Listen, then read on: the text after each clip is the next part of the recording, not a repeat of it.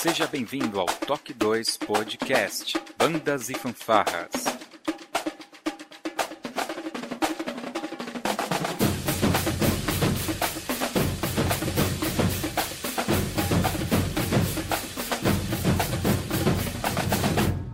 No ritmo da vida, na batida do coração.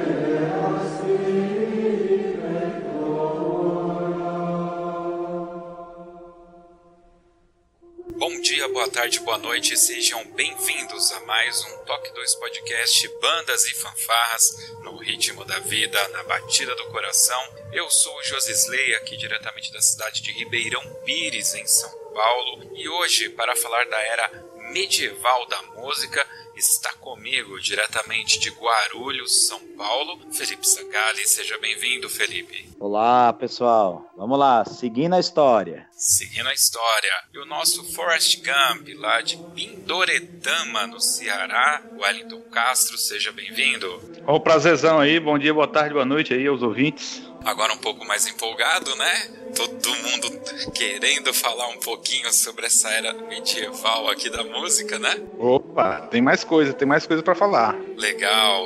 Logo depois da nossa vírgula sonora.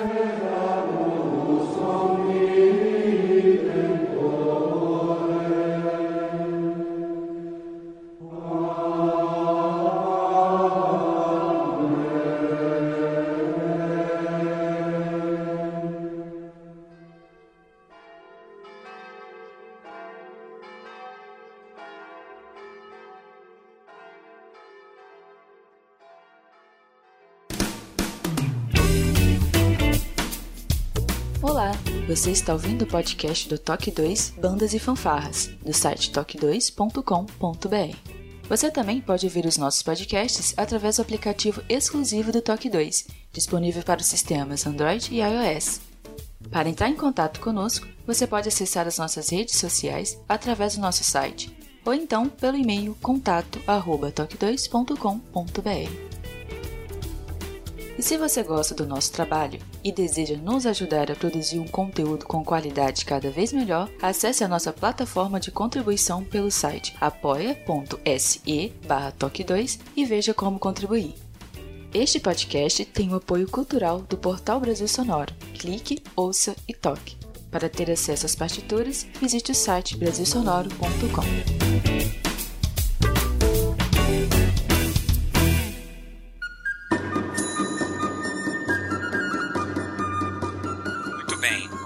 podcast passado nós contamos um pouco da pré-história, da Idade Antiga e chegamos ali até Pitágoras, né? É, Eu achei até interessante que, resumindo a história, a minha professora de matemática poderia ter falado um pouco sobre essa vertente musical do Pitágoras para me ensinar e não vir diretamente com aquele teorema chato, né, que a gente acaba nunca usando. Mas dito isso, vamos lá, vamos falar agora um pouco sobre a era medieval e quando que começa essa era medieval da música, Wellington?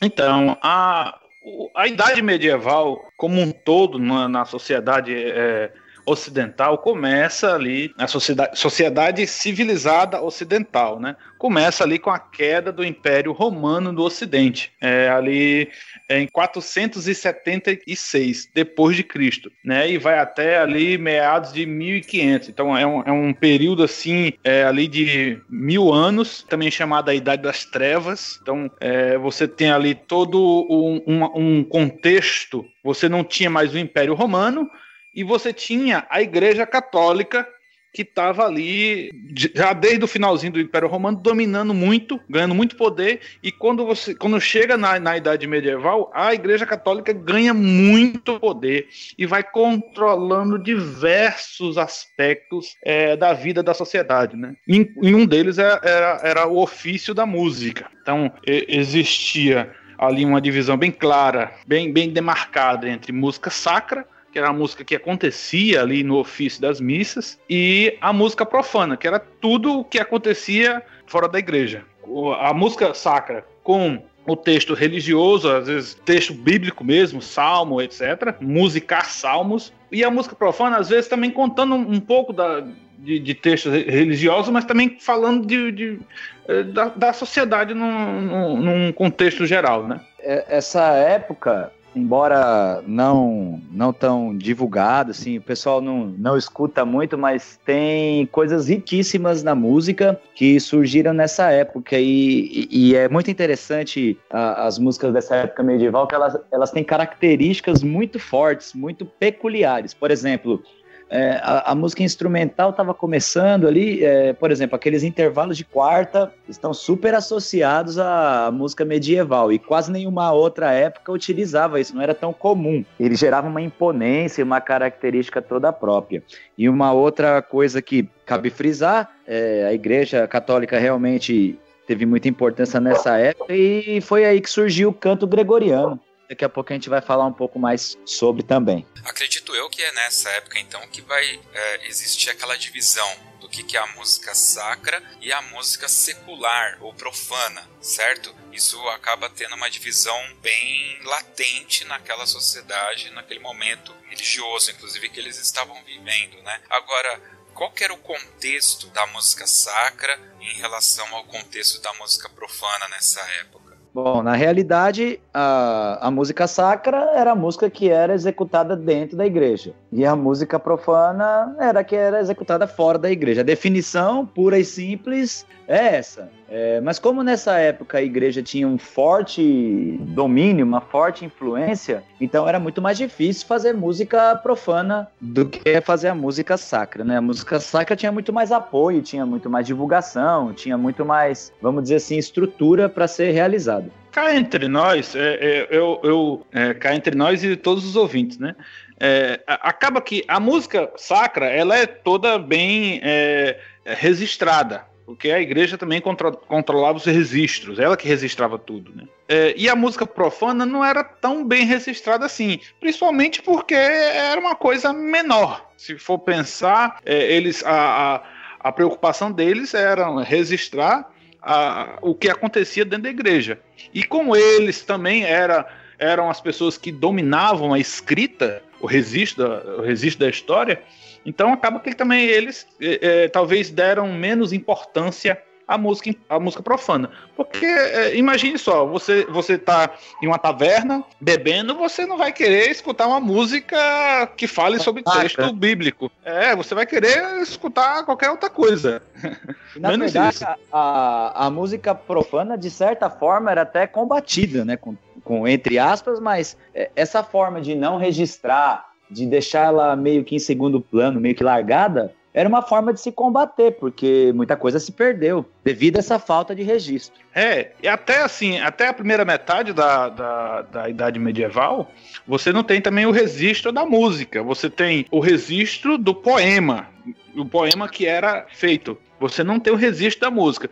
É só depois é, é, ali da, da, metade, com, com a criação da, da, das notas musicais, da pauta, etc., das neumas, é que você de fato tem um registro ali mais fiel de como a música acontecia e, e, e é através disso que a gente consegue hoje em dia reproduzir a música que era é, feita naquela época. Foi nessa época, nós vamos entrar daqui a pouco, mas aí começou a surgir a partitura. Né? Ela surgiu não como a gente conhece hoje, mas ela começou a surgir daí. Daqui a pouco nós vamos mergulhar nessa parte. Olha, mas foi nesse momento então da história que começa a surgir as notas musicais, acredito eu. E eu acredito que para a gente continuar caminhando aqui, seria bacana se a gente introduzisse isso, né? Como que isso se deu? Bom, Antes, acontecia um problema grave é, na execução das músicas, isso nas músicas sacras, principalmente. É, você, existia, é, você tinha o problema de como é que as pessoas iriam executar exatamente aquela música. Né? É, eles é, arrumaram uma solução para isso antes da, da, pauta, de notas, tudo, que era a escrita neumática. Essa escrita neumática é alguns desenhos ali, algumas firulas que vão meio que dando um contorno da melodia. Você começava a cantar e você, através desse desenho, você imagi ia imaginando como é que a, que a melodia ia acontecendo. Se os desenhos fossem subindo, então a nota ia ficando mais aguda. Se os desenhos fossem descendo, a nota ficava mais grave e coisas do tipo. Só que isso, tecnicamente, é um pouco, é, ainda é bem impreciso. Então você, é, através disso, você consegue sim é, fazer os contornos, mas você qual, qual é a nota que começa?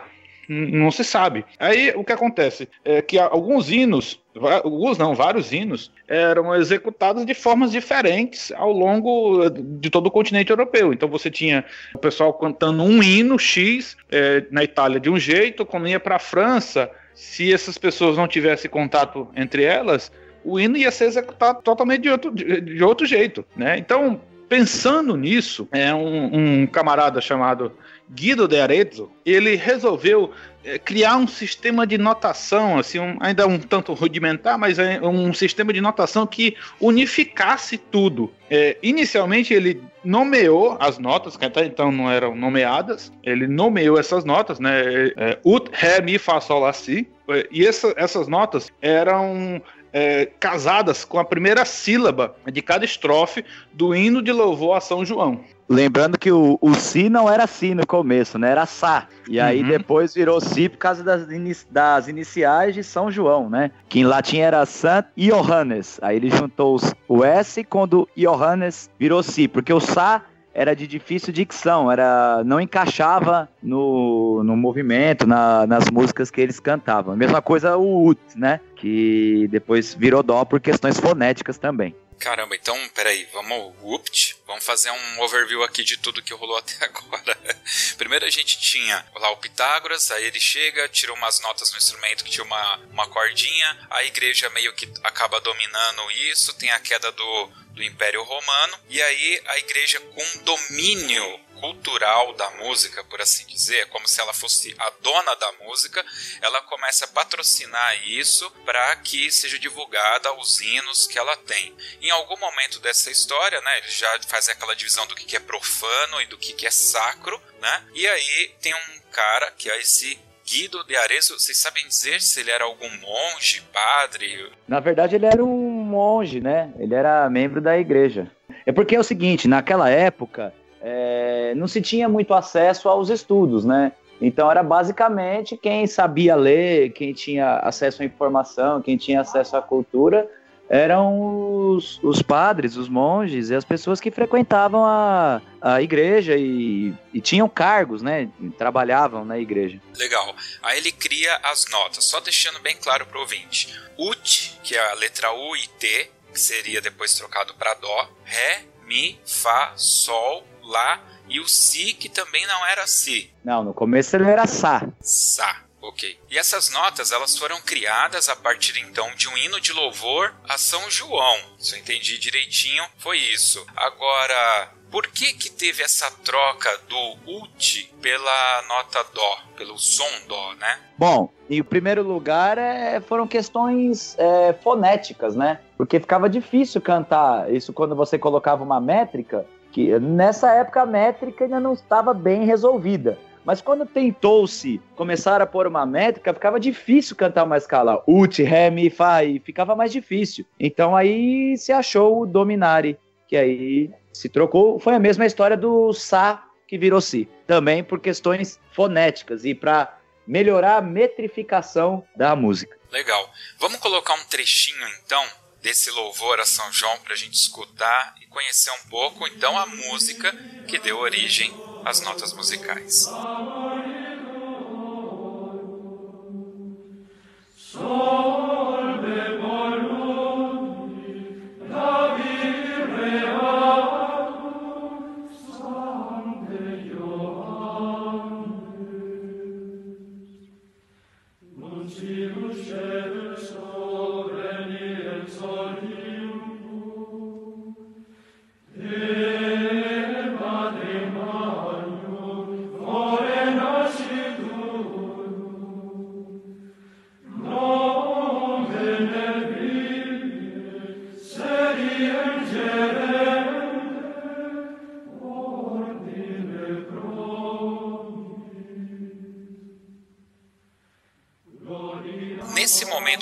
Criadas as notas, é, também são criadas as pautas. Como é que se deu essa relação do nome das notas, né, das notas musicais, com as pautas? Se é que foi nesse momento que foi criado.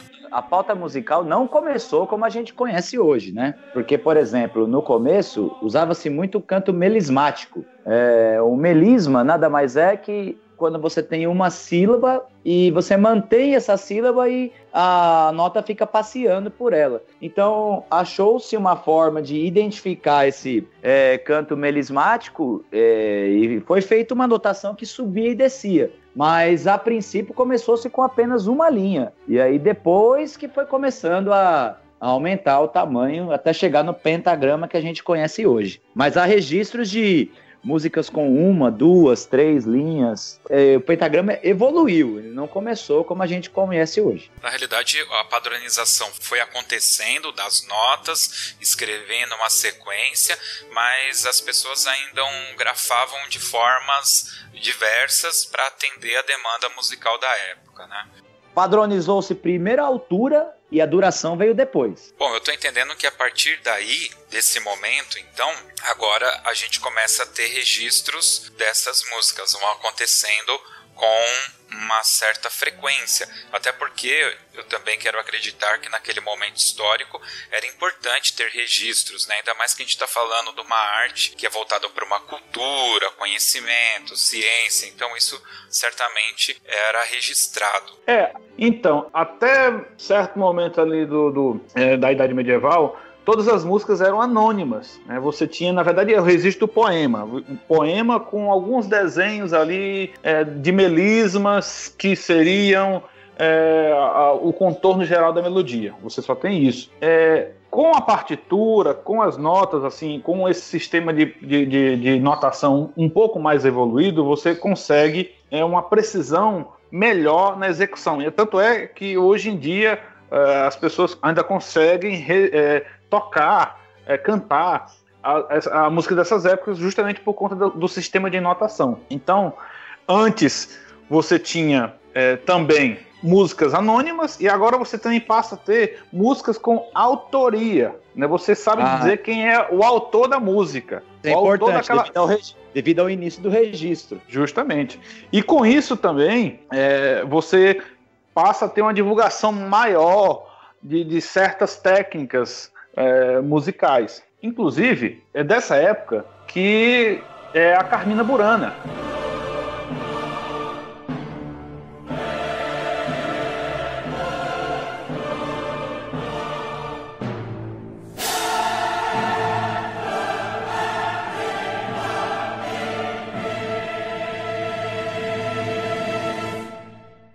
Codex Buranus, que é uma coletânea ali de é, 254 poemas, né, que são datados ali por volta de 1230, que posteriormente, posteriormente foi é, musicado pelo Kawoff, a música em si do Call Off é período romântico, mas os poemas são da, da Idade Medieval. Esse ano de 1230, que está grafado aqui, do Carmina Burana, foi a época em que os poemas foram escritos, certo? É, eu, eu dei uma procurada na, há um tempo atrás sobre essa música e me parece que posteriormente, né, é, a Carmina Burana ela é feita de poemas é, sacros, né, músicas sacras, mas me parece que houve aí dissidentes da Igreja Católica que transformaram depois esses poemas em música profana, né? Eu sei que o programa não é sobre Burana, mas seria interessante se vocês puderem falar alguma coisa só para o nosso ouvinte saber, né, desse contexto. Bom, eu não pesquisei a fundo a Carmina, a Carmina Burana ainda. é só uma curiosidade. É só porque, é, é assim, a, o, o Codex Burano, ele, se eu não me engano, cara, não é nem tão sacro, não. Ele é meio profano mesmo. Que a, a, aquela primeira música, que é mais famosa da, do Carmina Burana, que Imperatrix é o. Mundi. Imperatrix é, Mundi. Ela é toda profana. É, totalmente. Muito bem, então. Então a gente ganhou aí um, um tema para um próximo podcast aí, Carmina Burana. Fica anotado. O pessoal não sabe a letra e usa essa música em casamento. Exatamente. Mas ela não tem nada a ver com com igreja, com casamento, com nada disso. Ah, nada a ver com igreja, nada a ver com paixão de Cristo, Cara, não tem nada a ver com ah, isso, velho. É, esse, esse, primeiro, esse primeiro tema aí, velho, ele é quando você vai estudar assim a, a o, o, poema mesmo. É meu, meu, meu trash, viu? Meu é dark, real, meu, real, meu pessoal, sombrio. Real, pessoal, usa, usa porque a melodia é forte. É, só, é e no, aí no final das contas usa por conta da orquestração. Não usa por Exatamente. conta da letra. É, porque a melodia é fortíssima. Com certeza. Sigamos então.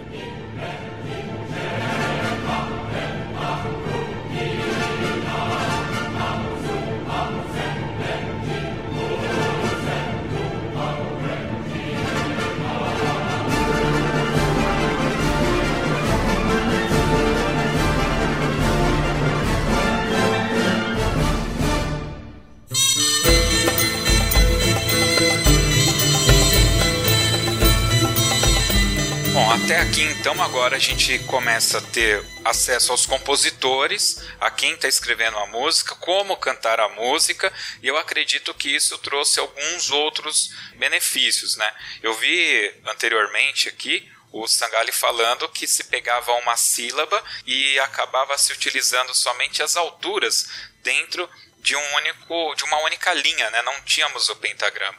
Então, com essa evolução musical, Sangali, qual foram os ganhos que a gente passou a ter musicalmente falando? Bom, até então, a música geralmente como, por exemplo, no canto gregoriano, que a gente citou, que tinha os melismas e tudo mais. É, canto gregoriano, para quem não sabe, é uma modalidade de canto, cantado sempre por homens, é, em uníssono, que ele foi organizado pelo Papa Gregório I, não criado. Papa Gregório não criou o canto gregoriano, ele organizou. Então, até então, é, era, como eu falei, uníssono, e no máximo tinham aqueles melismas e tudo mais. Daí para frente, é, o principal ganho foi o surgimento da polifonia, que aí a música passou a ter harmonia. A música passou a ter uma outra característica, pois até então eram melodias modais, né? Que tinham os modos gregorianos, jônio, dório, frígio, mixolídio, eólio, lócrio. É, então, tinham esses modos, maiores e menores. Daí para frente, começamos a ter a polifonia, que nada mais é que a inserção da harmonia na música.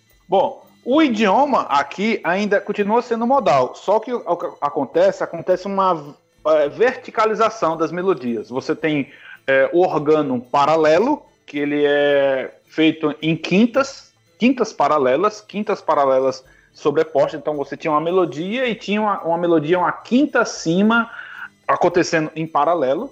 Você tinha o organo livre, que era uma, uma parte mais recitativa. Tinha o organo melismático, enquanto uma, uma voz ficava é, um pouco mais estática, outra ficava é, fazendo um, alguns ornamentos. E depois, é, com o desenvolvimento de tudo isso, surge o organo de Notre Dame, né? ali com a criação justamente da Catedral de Notre Dame, que é ali por volta ali de o ano 1100 e alguma coisa. E aí, com isso, começou a surgir a polifonia. É, o, o que, que tem a ver? Eu, eu, não consegui acompanhar o raciocínio desse organo.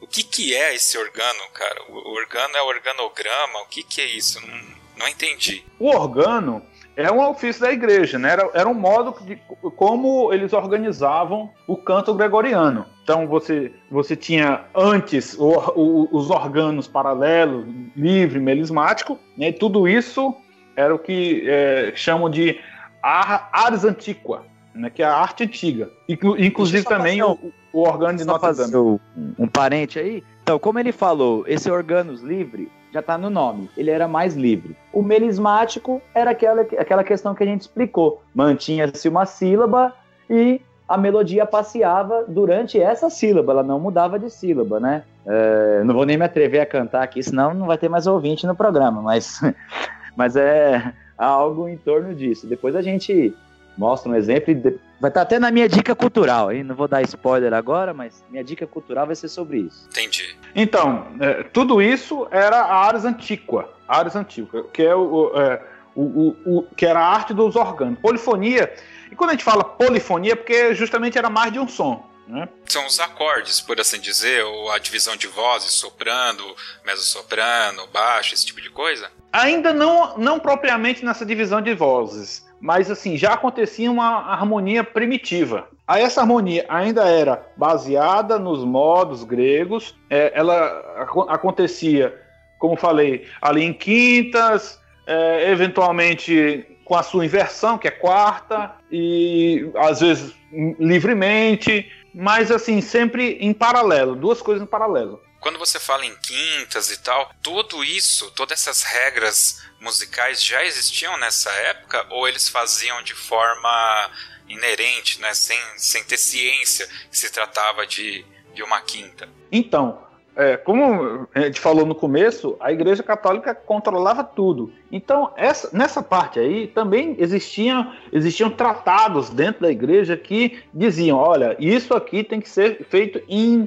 em paralelo. E o, o, o som, esse som paralelo, quando a gente vai observar, era sim em quintas. Né? Então, você imagina, você tá em, uma melodia está iniciando pelo dó e outra melodia está iniciando pelo sol. E, a, e, as duas tocavam juntas. Né? Então, isso cria um efeitozinho bem próprio. Acho que é, é, é uma coisa assim que é muito mais ouvindo do que só explicando. É, era bem característico, né? Esse era o intervalo característico e não era permitido fazer outro tipo de intervalo. Por exemplo, o intervalo de trítono era totalmente proibido, né? É chamado de diablos em música, porque ele tem aquele som extremamente dissonante, né? Então, ele não era permitido. Isso havia um controle como o Ayrton falou, havia um controle sobre isso, sobre como eles eram executados. Esse controle não era só é, vertical, mas também horizontal. Então você tinha uma melodia, essa melodia ela não poderia é, alcançar um trítono é, logo de imediato. Você tinha que fazer algum. Se você, por exemplo, eu estou em dó e minha melodia vai passar, vai tá no fá e vai passar por um, por um si, eu, eu não posso passar imediatamente. Eu tenho que eu tenho que atrasar a chegada desse si de alguma forma, atrasar para não, não, caracterizar o intervalo de trítono, que era o diablos em música. Justamente. Então eles fugiam disso ao máximo. Mas tinha um motivo para eles chamarem isso de diablo em música? Só a dissonância em si? É, porque ele tem um som arrepiante, né? Se você tocar aí Fá com Si natural, você vai ter essa noção.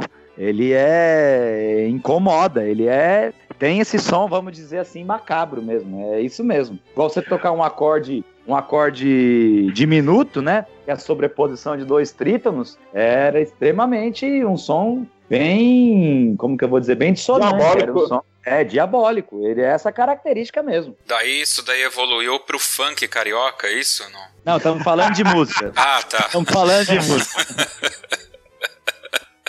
Muito bom. É, eu acredito que com certeza, assim como hoje existe uma galera disruptiva, naquele momento deveria existir também. Então acredito que em algum momento alguém falou: "Ah, não pode é? Então toma aqui". E deve existir várias músicas que se utilizam de trítano daquele período ou vocês não conhecem nada nesse sentido? Ah, então, a igreja, a igreja católica controlava tudo, né? E, e a gente está num período ali que está muito próximo ali da Inquisição. Então, olha só, você é, primeiro que a igreja já tinha uma importância muito grande. Então, você ser um clérigo, você ser um padre, você ser um, um, um monge, algo tipo, lhe dava um status social muito, muito, muito elevado. Então, se, se alguém discorda de você, você né, poderia, sei lá, influenciar e até matar aquela pessoa, né?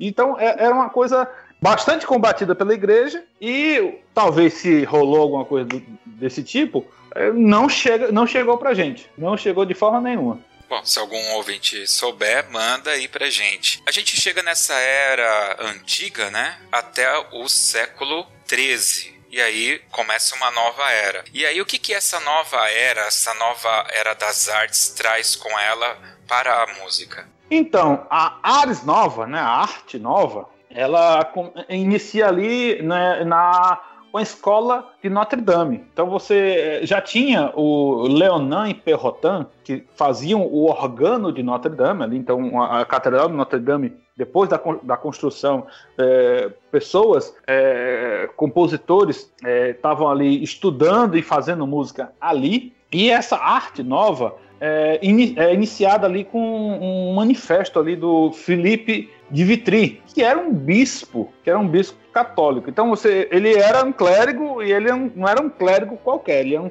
clérigo um pouco mais importante. Ele era bispo compositor e matemático. Aí o que acontece? Essa Ares nova, ela, ela chega com, com novas técnicas compositivas, a técnica da Taleia, inclusive, a técnica da Taleia, que é uma técnica eh, ali bem com algumas relações matemáticas na, eh, para a construção das melodias e com o, os modos rítmicos, que era uma espécie de uma forma de tentar mensurar a música, fazer com que a música fosse é, mais quadradinha.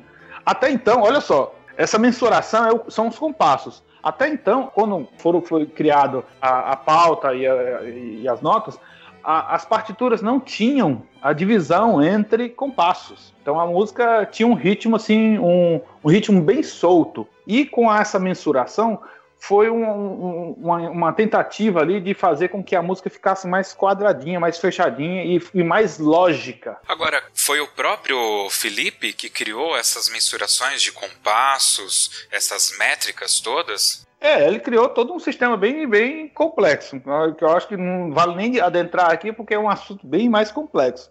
Mas ainda não era a, o pentagrama como a gente conhece hoje. Não, já era o pentagrama como, como, como a gente conhece hoje. A, talvez a, a, as unidades rítmicas já eram, eram diferentes, né? as figuras rítmicas eram diferentes, mas o, o pentagrama era já como a gente conhece hoje. O compasso, a divisão não era como a gente conhece hoje, porque hoje o, o compasso, a barra de compasso, ela, ela atravessa, né, é, perpendicularmente a, a, a, pauta. Naquela época, ela era mais assim embaixo. A pauta ficava mais livre, ela ficava só ali um risquinho abaixo ali da, da, da pauta. Mais ali na parte do texto. É legal falar também que as figuras rítmicas evoluíram, né? Porque, por exemplo, é, do jeito que a gente conhece hoje, a mínima, ela não tem esse nome por acaso, né? É, para quem não sabe, a mínima era a figura mínima que havia na época. É, haviam outras figuras maiores que a semibreve, né? A gente tinha a breve, depois tínhamos a longa, tínhamos a máxima. Então,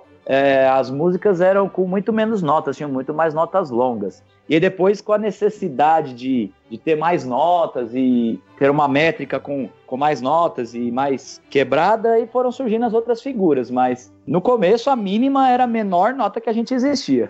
Que a gente tinha, desculpa. Que a gente existia, não? Que tinha. Essas figuras musicais, as notas musicais, as figuras, né, sem breve, elas, elas surgiram nesse, nesse período? É, elas começaram, ela, elas também evoluíram, né? Mas começaram a surgir mais ou menos nessa época, sim. É, é, elas, são, elas são meio que uma evolução das neumas, né? A própria longa máxima, ela é uma neuma escrita de uma forma meio esquisita, né? É porque a neuma, no final das contas, ela a escrita neumática dentro da, da, da, da pauta, ela servia muito mais para dar o contorno ali da, das bordaduras, das melismas, é, etc. Né? É porque o neuma era completamente impreciso, né? É, a coisa era muito imprecisa mesmo. Mas assim, é, com esse Felipe aí, a coisa ficou mais precisa, né? Mais precisa, mais matemática, mais é, quadradinha, mais fechadinha. Apesar que no, no final da na, na, na execução a, a, coisa ainda era bem assim, bem a favor do texto, né? É, isso eu lembro, que a mínima era a menor nota que existia, tanto que ela chamava mínima. Chama mínima, uhum. né? É. Mas a gente tem o, o registro de quem inventou muitas aspas aí, né? As figuras musicais, a semibreve e tal. Porque como um, eu sou músico em dó maior, né? Eu tenho essa curiosidade. A gente está falando aqui que surgiu nessa época, mas vocês teriam alguma informação a mais sobre quem desenhou esse formato, inventou esses nomes? Então, é, é lembrar que a, a música até dado momento da, da Idade Média era anônima, tudo, tudo anônima. E passou, a música passou a ser é, ter autoria. Mas só que esse processo ela não se deu assim do dia para noite. É um, é um degradê, né? Uma coisa que vai estar tá aqui anônimo e depois, em dado momento, de fato tá é, com a autoria. Então, essa parte também não, não tem um autor. Olha, a Neuma alguém inventou a neuma. Não, não tem. É, Exatamente. Foi a Igreja Católica. foi a Igreja Católica no final das contas. A Igreja Católica ao, ao longo de algumas revoluções e tal, tal, tal. E as figuras musicais são uma evolução ali gráfica das neumas. Então você tem a máxima, a longa. Se você procurar aí no Wikipedia, você vai ver que a máxima, a longa ali são até graficamente parecidas com as neumas, ali com, com o desenho dela, dela mesmo? Então, é, a, as figuras musicais tal como a gente conhece hoje, foi um, foi um, assim, um passo gradativo ali de evolução gráfica das neumas. Só isso. É, complementar uma coisa que é importante, que é os motetos. Os motetos que surgiram ali com a Ares Nova. O, o Felipe de Vitry e outros compositores que seguiram ele, né, criaram os motetos. Esses motetos é uma forma também de música polifônica, é, também com essas regras assim bem é, fechadinhas, é, quase matemáticas sobre as construções das melodias. E assim, elas aconteciam tanto dentro da igreja, motetos sacros, como fora da igreja, motetos profanos. E os profanos é uma coisa assim bem, bem curiosa.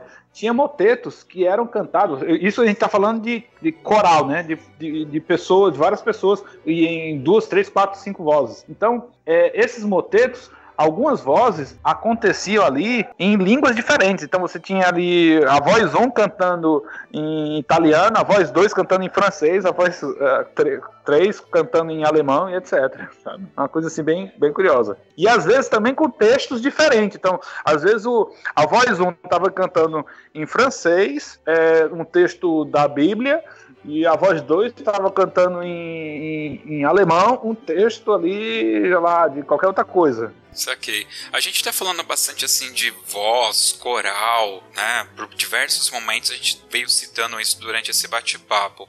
Naquele momento é, se usava mais efetivamente a, a parte vocal para se expressar musicalmente e como que era a questão dos instrumentos, né? Uh, na pré-história, história antiga a gente falou, por exemplo, do chofar feito de chifres de carneiro e tal. Nessa época tem alguma virada em que possibilitou a criação de novos instrumentos? Eu tô doido para saber quando que surge aquele instrumento do inferno chamado violino. Foi nesse período? Maldade.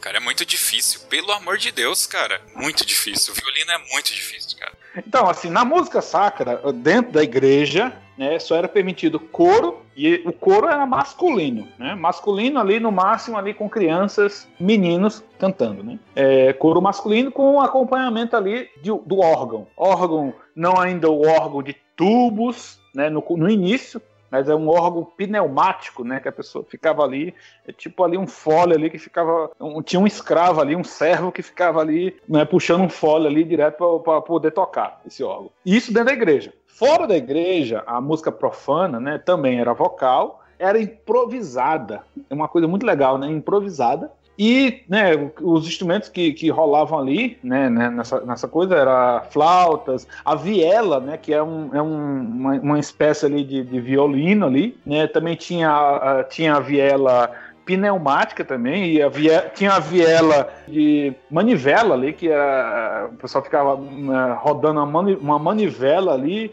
e, e tocando, né? Tinha a Corsa Mussa, né? Olha aí, ó, que é, a, é um, um, avô ali do, da gaita de fole. Tinha o alaúde, que é um, um avô ali do violão, harpa, tambores diversos, né? E o saltério, que também é um tipo de harpa. Na verdade, eram instrumentos ainda bem precários, né? É, eles não tinham aquele desenvolvimento todo que a gente conhece, mas era a forma que eles achavam de poder tirar algum som naquela época, né? E com certeza todos os instrumentos foram evoluindo é, com o passar do tempo. Então, tudo que a gente fala de instrumento é relacionado à época, era tudo muito primitivo, tudo muito, como vamos dizer assim, protótipos, né? Eram verdadeiros protótipos da época. Uma coisa interessante é que, por exemplo, trompete ou trompa e tal já existia nessa época, só que o, o trompete é, era trompete era, natural. Era trompete natural e ele, era, ele não era tocado assim a, a, qualquer momento. Ele era servia, ele servia para a guerra. Então a guerra, ele servia para a guerra, para torres de vigia, né? E para anúncios, né, e tal. É um, Chegada um, um, de, de, de é, autoridades e coisas assim. Justamente. Então, o trompete não era um instrumento musical, era um instrumento mais assim de, de, de alerta, de aviso, de comunicação. E era proibido uh, pessoas uh, tocarem assim em qualquer lugar. Porque imagina só, você está aqui nos seus afazeres cotidianos, aí você escuta uma cornetada ali de trompete, então você, você vai saber que é guerra ou algo do tipo, então você vai se esconder, algo do tipo. Então, as pessoas. É, o, o, era proibido tocar trompete assim. Então, quem queria to aprender a tocar trompete tinha que passar por uma autorização, sabe? Tinha que ter uma autorização para isso. Quem não, só um esclarecimento aí, para quem não, o pessoal não sabe, trompete natural e trompa natural funcionavam como uma espécie de uma fanfarra simples, vamos dizer assim, né? Então eles desenvolviam instrumentos em várias afinações e aí tinham as músicas. Claro que isso foi com o passar do tempo depois, mas é, o trompete natural e a trompa natural nada mais é que isso. Então tinham diversos tipos de instrumento para tocar é, as notas musicais. E compositores? A gente tem compositor, compositores dessa época com registros musicais que a gente consegue ter acesso hoje? Tem sim, né? Com, com, essa, com essa autoria nas peças, é você, a gente consegue é, associar as pessoas. Então, Leonan e Perrotin, Leonan é, é, é um professor lá da escola de Notre Dame, Perrotin era o seu aluno, tem o próprio Philippe de Vitry, que também era francês. E tem vários outros compositores também da época. Guilherme, que... Guilherme de Machot. Guilherme de Machot, né, também. São compositores da época. Compositores que tinham a autoria ali descrita na partitura. A sua grande maioria italianos e franceses, tá? Justamente. Italianos devido a, é, devido a ao local dos acontecimentos. A grande maioria deles italianos e franceses, que a gente tem registro, né? Italianos principalmente por conta ali da proximidade ali do, com, com a sede da igreja, né? E depois franceses, até porque a língua francesa sempre foi tida ali como uma língua culta, né? Uma língua mais, é, mais bonita. Então eles, é, os, os compositores franceses também tinham é, sua autoria na peça. Alemães com certeza também tinham, mas só que é, a gente conhece poucos. Muito bem, bacana. Acho que a gente fez aí uma boa passagem por essa era medieval que infelizmente não teve dragões, né? Eu fiquei meio chateado, não teve nenhum anel mágico, não teve nada, mas tudo bem. Fazer o quê, né? a, história, a história é bem mais chata do que a gente imagina, não é? Muito bem. Então vamos agora para as nossas dicas culturais.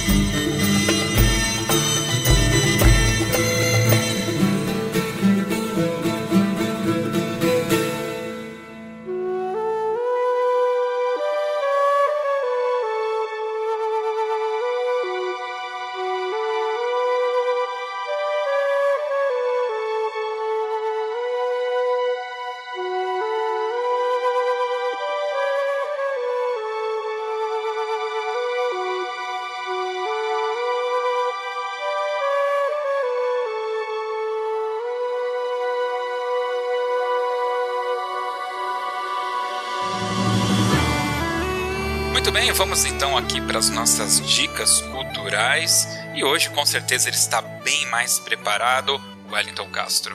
Então a dica que eu dou é o filme O Nome da Rosa, né, que é um filme é, ali de 1986, mas que ele retrata ali o, o, um cenário ali de mil, 1327, mas por volta ali, que é a idade medieval. Né, é, acontece algumas mortes em um mosteiro, né, em algumas circunstâncias meio é, suspeitas, e a Igreja Católica manda alguns monges ali, né, que é o um monge interpretado pelo Sean Connery e o, o seu assistente, né, para investigar o que está acontecendo lá. Então é um filme bem interessante de drama, de suspense, assim que é bem intrigante e mostra assim como era a coisa na época, né? Legal. Felipe Sangali. Ó, minha dica, Coro dos monges beneditinos do Mosteiro de São Bento. É, eles cantam em canto gregoriano, até mesmo para quem não, não é da religião católica, mas é, acho que vale muito a pena pra, pela, pela musicalidade. Então, eles cantam fielmente como é a época. Para quem é católico como eu, vale a pena ir numa missa deles lá e você vai ver que a própria leitura, eles leem os livros dele com neumas. Eu já tive a oportunidade de ir muitas vezes sempre que posso estou por lá. É, então é muito interessante. E eles cantam com o adendo do órgão também, aquele órgão de tubos. Então, coro dos monges beneditinos do Mosteiro de São Bento. Se acha no YouTube fácil. Para quem é católico, missa aos domingos às 10 da manhã com canto gregoriano e órgão. Esse mosteiro do São Bento que você está falando é aquele que fica na estação São Bento do metrô de São Paulo, certo? Largo São Bento, isso. Largo São Bento, tá? É, é bom dar referência aí porque você tem toda a razão, aliás, viu, Sangali? Independente da, da crença, vale a pena fazer uma visita lá, conhecer a arquitetura do local. Eu me lembro que quando o Papa esteve no Brasil pela última vez, não se sei. hospedou lá. Se hospedou lá. Não foi pela última vez, que foi o Papa Bento XVI que se hospedou lá. Isso, isso. Papa Francisco foi em outro local. Mas ele é utilizado lá para hospedaria, assim. É, vale muito a pena. Eu trabalhei muitos anos ali próximo e visitei ali o mosteiro. Vale muito a pena. Fica aí, é uma ótima dica, viu? É uma ótima dica. Bom, eu gostaria de fazer aqui uma dica cinematográfica de um clássico, tá? chamado Cleópatra. Eu vou colocar aqui para vocês no link do post uma cena que é quando a Cleópatra chega em Roma, se não me falha a memória. É fantástico, porque é uma época que o cinema era feito na unha. Então toda a parte de dança, a parte que era tocada, é, a, a, tudo, né, era construído. Ali não tinha nada digital, né? Então aquilo realmente é um clássico do cinema que infelizmente não fez tanto sucesso assim na época que foi lançado. Porém, é, quando você confronta né, é, filme como esse, uh, um filme, por exemplo, como O Senhor dos Anéis, você percebe que o que está na tela é muito mais palpável, você consegue pegar, né? Mas o que mais me direciona a fazer essa indicação realmente é essa parte musical de produção que você vê é, o esmero né, que houve para fazer aquela cena, como que são feitos os cortes de, de, de, câmera e muitos planos que não tem como ser cortado, né? Então a dança era muito privilegiada, a voz era muito privilegiada e as músicas. E aí tem em vários momentos essa questão aí dos trompetes sendo utilizados como um aviso da chegada da Cleópatra, aviso que ela vai sair do trono, aviso que ela tá andando, enfim. Essa parte toda é bem bacana, então fica aí, dá os seus pulos e é fácil de achar, viu? Acredite. É isso, vamos agora para o Toca na Pista.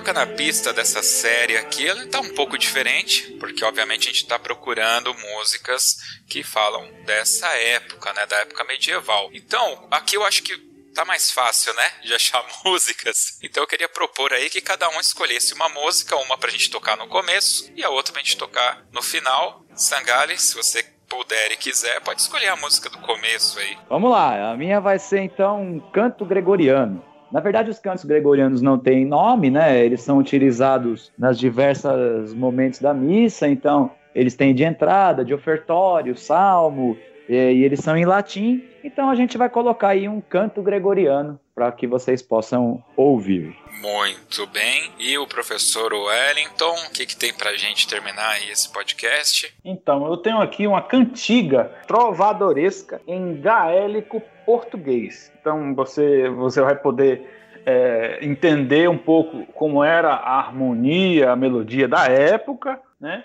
E vai poder pescar um pouco ali do português que está sendo cantado também. Legal, é isso aí. Bom, esse é o segundo episódio dessa série de podcasts que nós estamos fazendo sobre a história da música. Espero aí que vocês estejam gostando. Todo o conteúdo, todo o conteúdo está disponível em nosso aplicativo para Android e também no Spotify. Mesmo na versão gratuita, você consegue escutar todos os nossos programas. Se você está ouvindo primeiro este, recomendo que volte para o anterior e escute toda a série na sequência para você sentir a evolução da música conforme nós estamos contando essa história. É isso, até o próximo podcast Toque 2 Bandas e Fanfarras. Valeu! Valeu!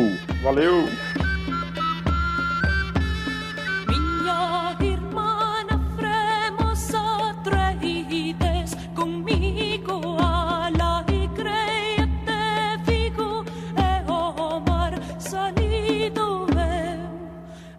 Miraremos las ondas.